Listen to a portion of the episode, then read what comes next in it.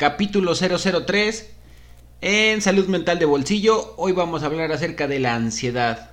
¿Y por qué decidí hablar de la ansiedad? Bueno, hace algunos días me invitaron a colaborar en una revista de circulación nacional, si mal no tengo entendido. Y bueno, hablamos acerca de la ansiedad. Y pues dije, si ya escribí, pues ¿por qué no hacer un capítulo del podcast acerca de ansiedad? Y bueno, este confinamiento obligatorio, sí, hace que desarrollemos muchísimas, muchísimas síntomas de, de, ansiedad, de estrés y de muchos otros padecimientos emocionales. Y bueno, creo que desde nuestra trinchera nosotros podemos apoyar un poquito para que esto sea un poquito más mmm, llevadero, más pasable, ¿no? al final de cuentas, toda esta información no sustituye la terapia psicológica, pero nos da una gran ventaja competitiva. Así que si tú estás escuchando esto es porque probablemente tengas algún síntoma de ansiedad o siquiera te genere un poquito de morbo decir, bueno, ¿y de qué chinga van a hablar? Entonces vamos a iniciar con la ansiedad. Una disculpa antes de que otra cosa suceda.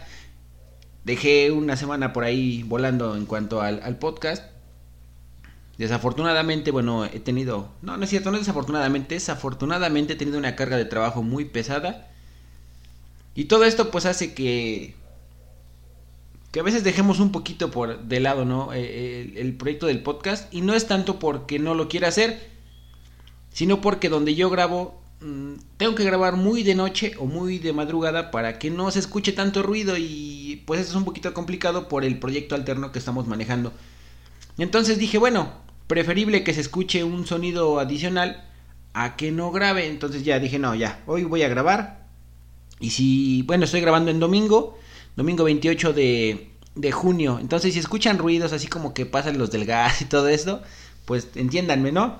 Entonces vamos a hablar de ansiedad. Eh, recuerdo bien que la entrevista yo inicié igual haciendo esta misma analogía. Digo, imagínate que tú estás en casa y de momento escuchas, no, no escuchas, hueles. Y de momento te llega un olor a gas muy penetrante. En automático te vas a poner en alerta y vas a decir, bueno, está en riesgo mi salud. Porque si yo inhalo cierta cantidad de gas, pues me voy a morir. Entonces lo primero que tienes que hacer es cerrar tu, tu toma de gas, ¿no? Tu toma de gas principal la cierras, esperas a que se pase un poquito el olor y tienes que identificar para poder corregir este, esta fuga de gas, para poder repararla, tienes que identificar en dónde está la fuga de gas. Entonces, bueno, te vas a dar a la tarea de identificar de dónde se está fugando. Una vez que sepas de dónde se fuga, Tú vas a poder saber si con tus conocimientos actuales eres capaz de resolverlo tú solo o bien tienes que hablarle a un plomero, que él es el especialista, para que te puedan reparar esa fuga. En el caso de las emociones, estamos hablando exactamente de lo mismo. Tú vas a identificar ciertas, ciertas conductas, ciertos patrones, ciertas acciones, ciertos sentimientos, los cuales te van a generar alarma, alerta. Vas a decir, ¿qué pasó? ¿Qué está, qué, qué está pasando? Entonces, tienes que, darte una pausa, un break y buscar en ti qué te está pasando. ¿Sale? Y una vez que tú sepas qué te está pasando, vas a saber si tú solito lo puedes resolver con las herramientas que tienes ya en la vida o vas a necesitar que algún profesional te ayude y te vaya guiando en, tu proceso ¿no? de, de mejora continua. Entonces, esto pasa exactamente con las emociones. Necesitamos hacerlo así para, para que podamos tener un punto, un, ¿cómo se podría decir? Una, una segunda opinión, ¿sí? Y, bueno, entonces, como les comentaba hace un ratito, la, la cuarentena nos obligó a quedarnos en casa. Y pues no es que quieras o no quieras, es, dicen por ahí, a producto de gallina. Entonces, todo esto desarrolla, o puede desarrollar, mejor dicho, puede desarrollar ansiedad. Pero a veces es, muy morboso este, este, este tema, este término, este concepto, ¿no? De la ansiedad es muy, muy morboso. Y, y, ahora todo es, es que ya tengo ansiedad, es que ya tengo ansiedad, es que ya tengo ansiedad. Entonces lo primero que vamos a hacer es descifrar qué es la ansiedad. Lo primero que tú debes de saber de la ansiedad es que es una emoción natural de nuestro cuerpo. ¿Sale? Tanto yo tengo ansiedad, como tú tienes ansiedad, como tu vecino tiene ansiedad, como tu papá, como tu mamá, como todos los seres humanos padecemos de ansiedad. Y esta es una emoción natural. ¿Y cuál es la función principal de la ansiedad? Bueno, busca protegernos. ¿Por qué? Porque cuando nosotros sentimos la ansiedad, pues nuestro cuerpo se prepara para huir. ¿Sí? Entonces, esa es una emoción tan natural que, que tú la puedes experimentar desde cuando le vas a hablar a la chica que te gusta, al chico que te gusta, si tienes que presentar un examen, si tienes que hablar en público, en cualquier situación que genere un poquito de, de estrés, te va a producir ansiedad. ¿Sale? Eso es muy común. La situación aquí es cuando se vuelve disfuncional y esta ansiedad está presente todo el día y tu cuerpo todo el tiempo está preparado para huir. Pero ¿qué crees? No sabe ni siquiera de qué es lo que va a huir. Entonces, hace algunos días escuchaba con un colega, porque sépanse que así como me gusta generar contenido y hablar un poquito de lo que yo he aprendido, también me gusta aprender más. Y escuché una analogía bien padre de un colega que decía que la ansiedad es como una alarma de auto. Entonces imagínate que tú estás en tu casa y de momento tu auto empieza a sonar hasta afuera, en la, en la calle, y empieza a sonar la alarma. ¿Qué es lo que pasa? Pues vas a salir corriendo porque al tú escuchar la alarma piensas que se van a robar tu auto. Y sales y no hay nadie. Apagas tu alarma, te metes a tu casa y estás bien tranquilo y otra vez vuelve a sonar la alarma. Y sales corriendo y no ves a nadie. Entonces así mismo funciona la ansiedad. Y, estaba bien padre esta, este ejemplo porque la analogía la hacía o decía, la alarma sí funciona porque está cumpliendo su función que es sonar, que es avisar, pero no sirve. ¿Por qué? Porque está avisando cuando no hay peligro. Entonces pasa lo mismísimo con la ansiedad.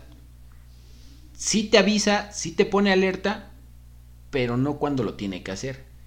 Entonces, aquí vamos a entrar en un, en un concepto ya más de, de hablar acerca de la percepción. ¿Sale? Porque no es lo mismo lo que yo percibo a lo que en realidad es. Entonces, si mi cuerpo percibe amenaza, mis, mis, mecanismos de ansiedad se van a se van a activar de volada. Pero no necesariamente estás en una situación de riesgo. Entonces, podríamos decir que la percepción es más fuerte que lo que en realidad sucede y la realidad, bueno, pues la creamos nosotros. Entonces vamos a hablar un poquito acerca de qué es la ansiedad, ¿sale? O, cómo la podemos identificar, porque ajá, me dices, bueno, Doy, ya me estás diciendo que, que la ansiedad es una emoción natural, que todos la padecemos, que en gran medida tiene que ver con la percepción de cómo nosotros estamos eh, viviendo al día, pero hay síntomas físicos y síntomas psicológicos o síntomas este, mentales en los cuales vamos a poder identificar si nosotros estamos teniendo unos niveles de ansiedad un poquito más elevados a los que normalmente tenemos que manejar. Entonces dentro de los síntomas físicos, tú vas a poder encontrar palpitaciones, eso que sientes como que el corazón se te quiere salir, se, se, eleva, ¿no? Tu, tu nivel de palpitación, vas a empezar a sudar, las manos te empiezan a sudar, es característico de la ansiedad. En algunos casos habrá algún padecimiento estomacal, puede ser alguna diarrea. Te vas a sentir muy cansado, muy cansado. Eh, tu cuerpo te va, te, te, puede doler también, ¿no? dolores musculares. Te vas a poner muy inquieto y esto es como que dices, no, pues que estoy ansioso y empiezas a, a mover todo tu cuerpo, pero no sabes por qué.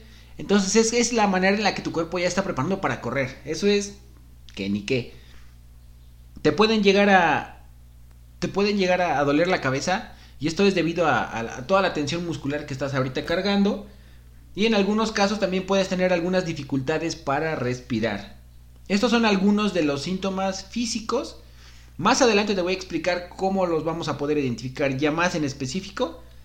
Ahora, si nos vamos nosotros a los a los síntomas emocionales, te vas a encontrar un estado de hipervigilancia. El estado de hipervigilancia es cuando tú, todo tu cuerpo se concentra y está atento a cualquier estímulo. ¿Sale?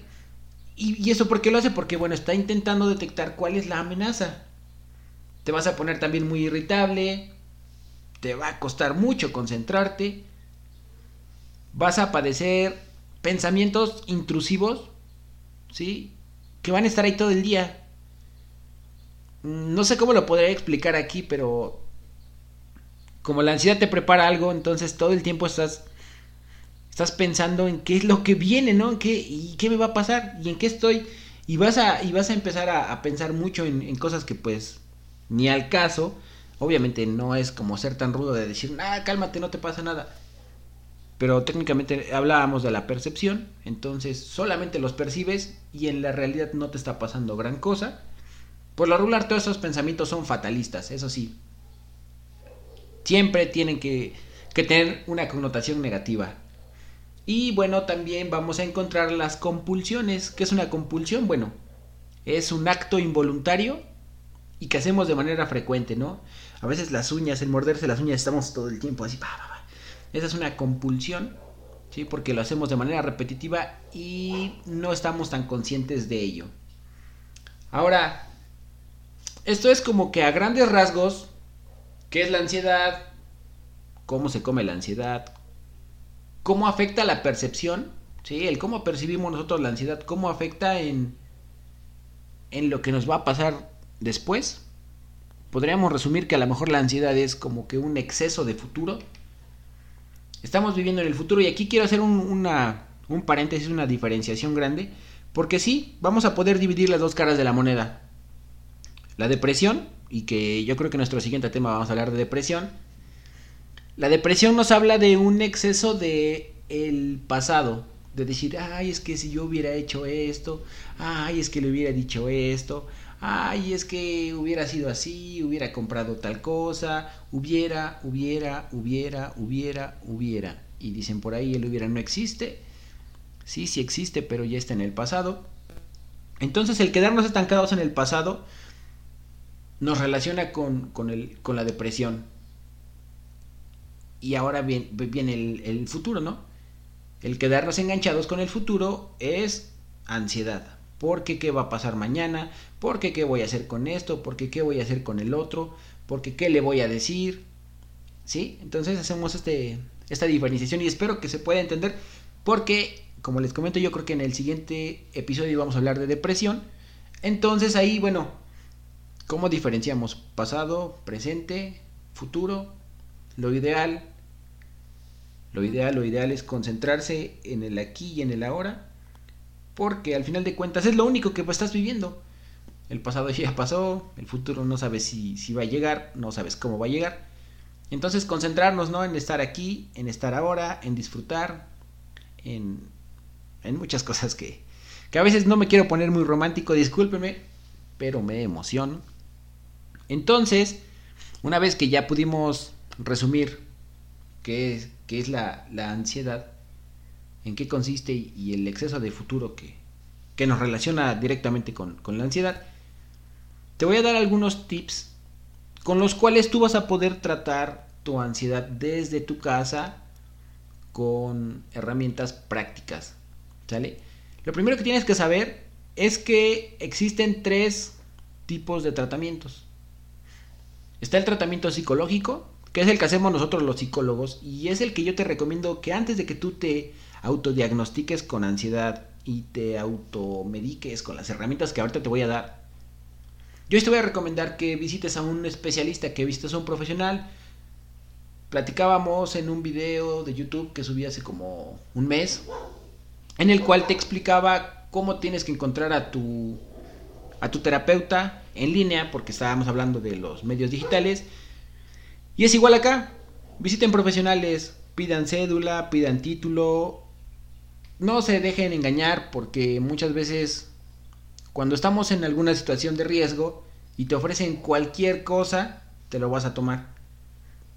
Si la, si, si la persona a la que visitas no es ética, te va a vender algún, no sé, alguna sustancia que actúe como placebo, que quiere decir que solo tú creas que te va a funcionar, pero en realidad ni siquiera funciona. Y esto puede complicar más las cosas. Bueno, ya me desvío otra vez. Tratamiento número uno, tratamiento psicológico. Recuerden pedir referencias. Tratamiento número dos es el tratamiento psiquiátrico. Este lo realiza un psiquiatra, como su nombre lo dice. Son médicos especialistas en la mente. Y ellos, el, tratamiento del psiquiatra es farmacológico. ¿sí? Ellos te van a dar el famosísimo chocho. ¿Sale? Lo digo así por, por, por, por, cotorreo, pero al final de cuentas sí, te van a dar pastillas, te van a dar medicina y cada pastilla, cada medicina tiene un efecto en tu estado mental. Pero ahí te va, no todos los casos son de ir al psiquiatra. Y eso es bien importante porque a veces creemos que el que va al psiquiatra es el que está loco. Por ahí también en el capítulo anterior hablábamos de cuándo ir con un psiquiatra y cuándo ir con un psicólogo.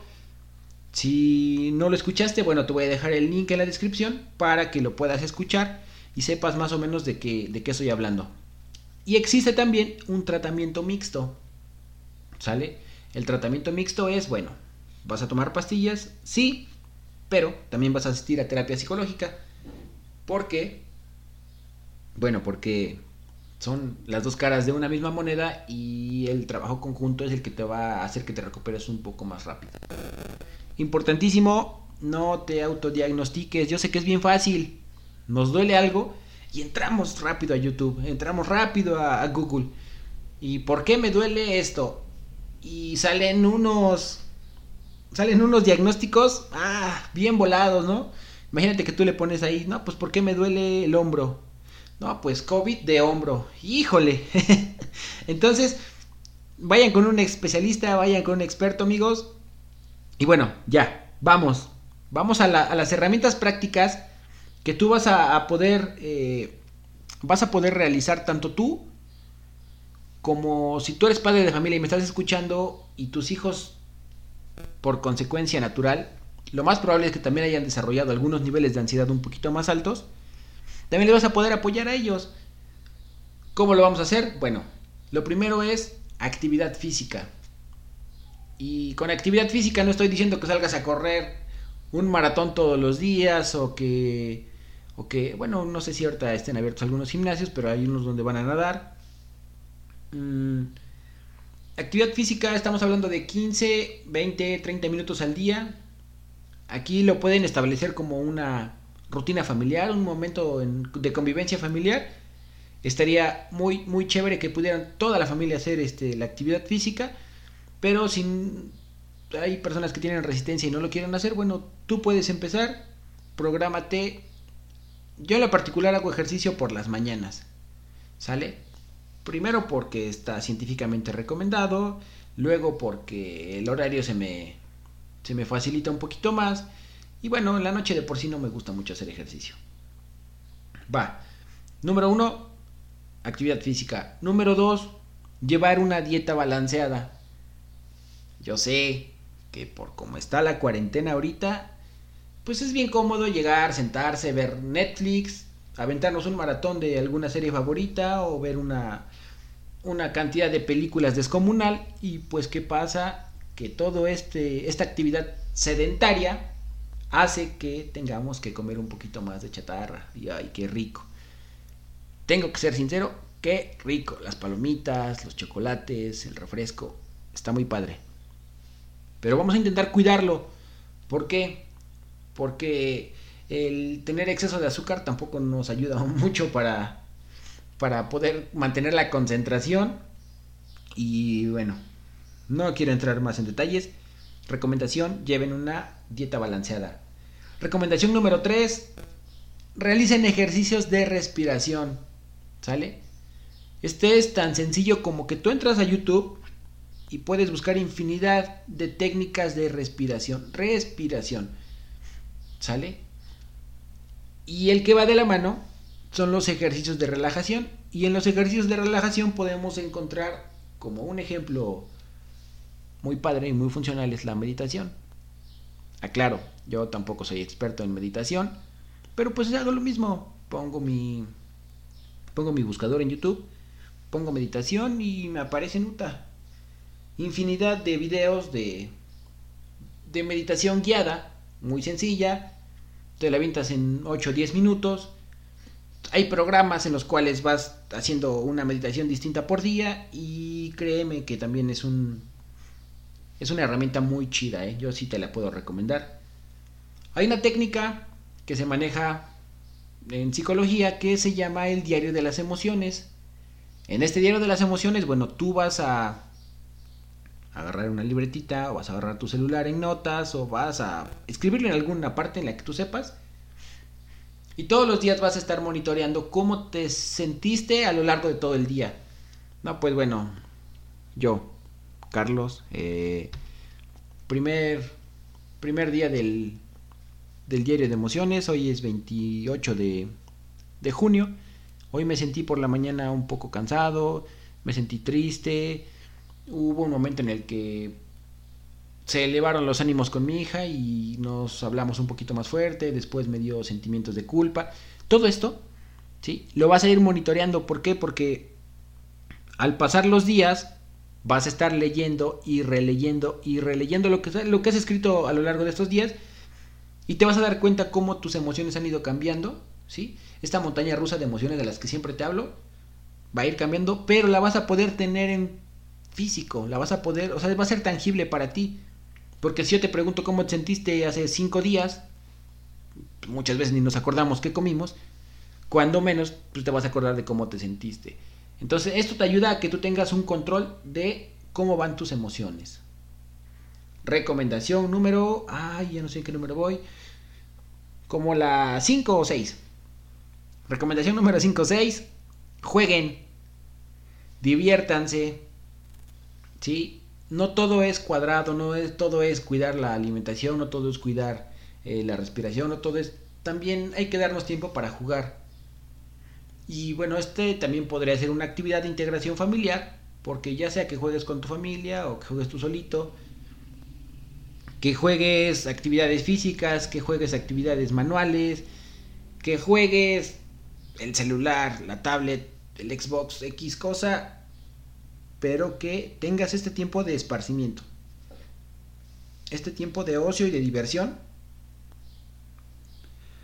Cuando recién inició la cuarentena, hubo un auge muy grande en esto de, llevar rutinas para los hijos, ¿no?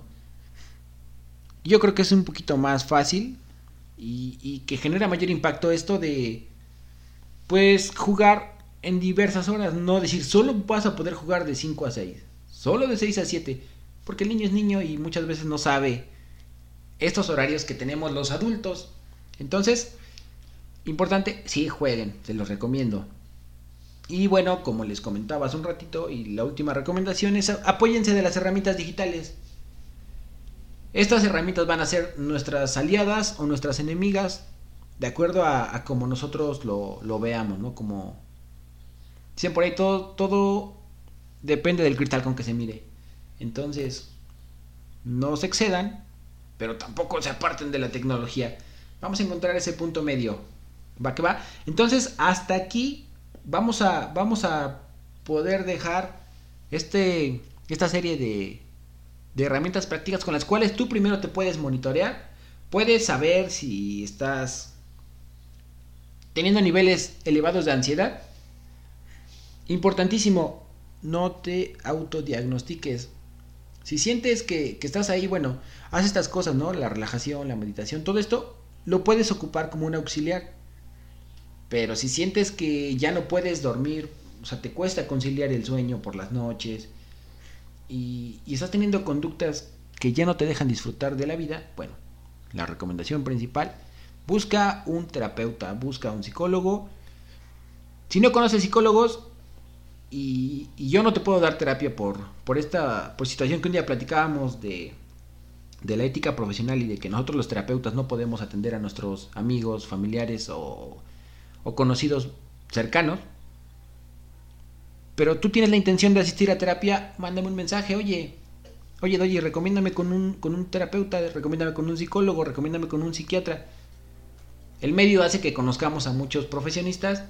Yo te puedo recomendar, ¿sí? Y bueno, la idea es que, que no dejemos que crezcan más los padecimientos porque entre más crónicos se vuelven, más, más tardada es la recuperación, más dolorosa es la recuperación. Entonces vamos a atacar el problema de volada, ¿no? En cuanto, en cuanto se, se identifique, bueno, hacer algo para, para poder modificar nuestras conductas. Pues ya llegamos a los 20 minutos, me parece, ya de, de programa. Nos extendimos un poquito más de lo que veníamos haciendo. Pues ya, nada más. Te pido que por favor me puedas regalar retroalimentaciones.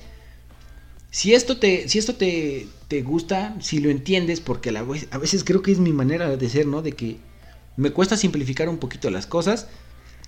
Pero déjame una retroalimentación. ¿Tú qué, qué, opinas? No sé si te ha pasado que, que tengas estas sensaciones de ansiedad más fuertes que de lo normal. O en situaciones en las cuales, como te comentaba, no hay algún peligro, pero tú así lo percibes. Déjame en los comentarios de... de esto lo vamos a, subir a la página de Facebook. Recuerden que me encuentran como Doji Muñoz.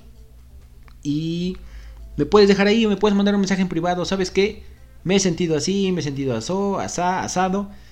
Y bueno, dentro de las medidas de mis posibilidades yo les voy a estar apoyando. Síganme también en Instagram. Tenemos ahí por ahí TikTok. También estamos haciendo contenido en TikTok. Aparecemos como Doji. Y luego el número 10, Doji 10. Doji 10. Eh, y bueno, creo que es todo por acá. No me voy a alargar más. Me despido. Cuídense mucho amigos. Recuerden que en el consultorio pasan cosas mágicas, pero no pasan por arte de magia. Hasta la próxima amigos.